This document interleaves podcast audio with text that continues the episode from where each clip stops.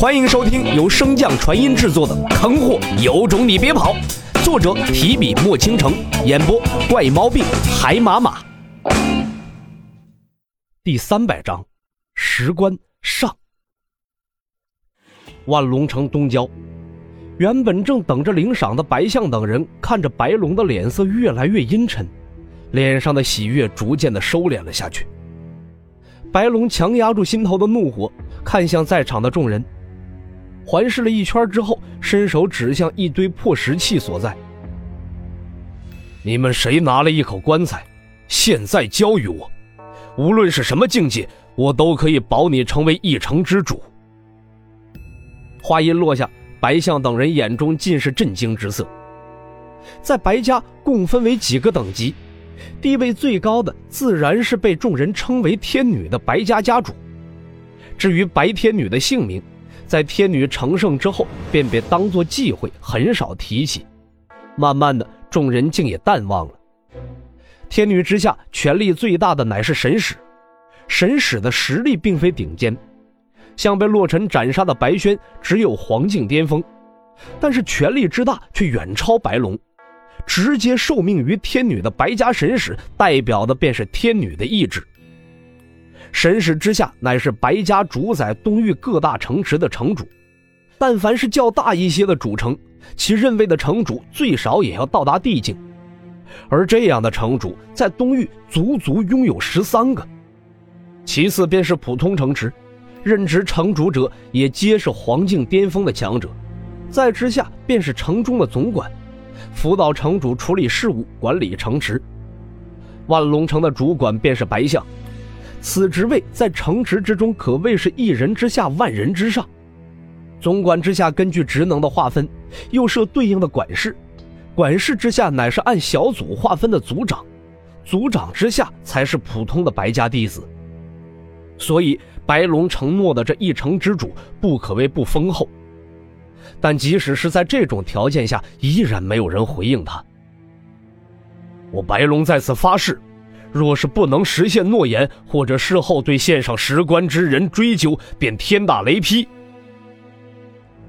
话音落下，令白龙出乎意料的，依旧是没有人有回应。白龙心中的怒火越烧越旺，双眸中的寒意却是越来越冷。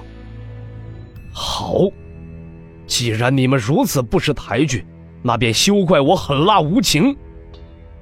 话落，白龙扭头望向一侧的两个亲信。白隼、白振，给我一个个的探查他们的神识和记忆，我就不信一口棺材还能插翅飞了不成？听到白龙话语之中的怒气，白隼和白振两人也不敢有丝毫的犹豫，连忙答应了一声，便朝着下方的众人走去。见白龙真要如此，众人的脸色顿时大变。纵使几大家族掌握搜查神识和记忆的秘法，但是一般也不会轻易使用。因为稍有不慎，便会重创被搜查之人的神识。就算有极其娴熟之人操作，这种风险也在五成以上。就算是没有出现神识损伤，那在场哪个人又会没有点小秘密呢？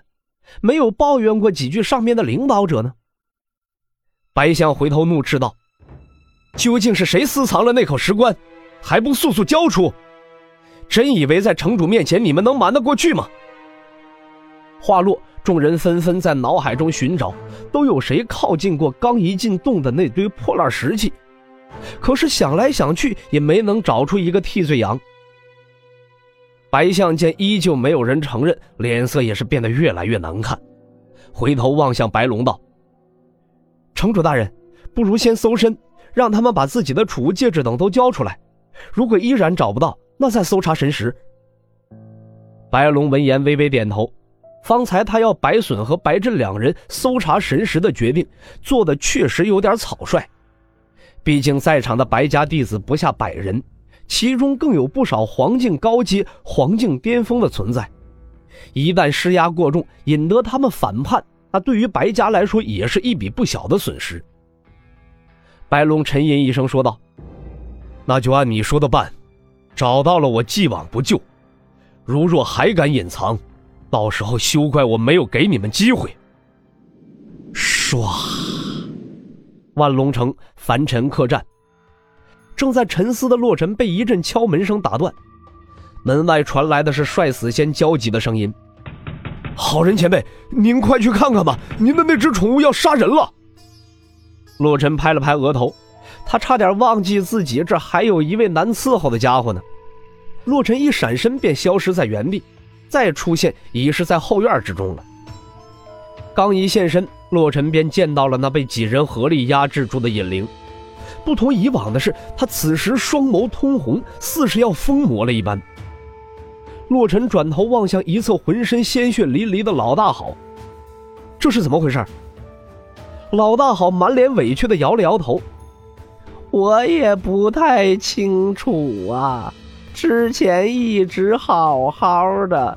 可就在刚才，好端端的就开始攻击我，最后就变成了这样了。洛尘放出神识，向尹灵探查而去。虽然洛尘并不是什么高深的炼丹师，但是基础的药理他还是懂的。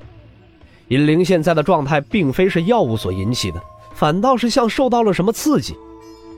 可是现在的尹灵根本无法和他交流。洛尘自然不清楚尹灵发疯的原因。洛尘向着尹灵所在缓缓踱步而去，可奇怪的是，和洛尘相处的一向比较融洽的尹灵，此时随着洛尘的靠近，更加狂暴了。仇视我？难道是因为我身上沾染了白家之人的气息？啊！尹灵挣扎的越来越强烈，口中更是不断的发出低吼。似乎做足了要和洛尘决一死战的准备。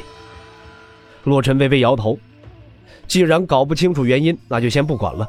当下最重要的便是想清楚白家之事要如何处理，而不是照顾这个姑奶奶。如此想着，洛尘手上便有一个雷球迅速成型，随后在众人的注视下，将那枚雷球按到了尹玲的脑门上。现在的尹灵根本扛不住洛尘这蓄力的一击。惨叫一声后，便彻底的昏迷了过去。旁边帮忙压制的众人，先前全都将注意力放到了压制尹灵身上。洛尘突然来了这么一下，可把众人给惊得不轻呢。洛尘拍拍手起身，看到周围眼神躲闪的几人，也都瞬间的明白了过来。你们不会以为我把他杀了吧？我还没有那么绝情。说罢，洛尘便向老大好丢去了一瓶丹药。这是补偿你的。随即，洛尘的身影便顿时消散在了原地。直到洛尘消失，众人才反应过来，连忙用神识去探查尹灵的状态。待发现尹灵只是被震晕后，这才长舒了一口气。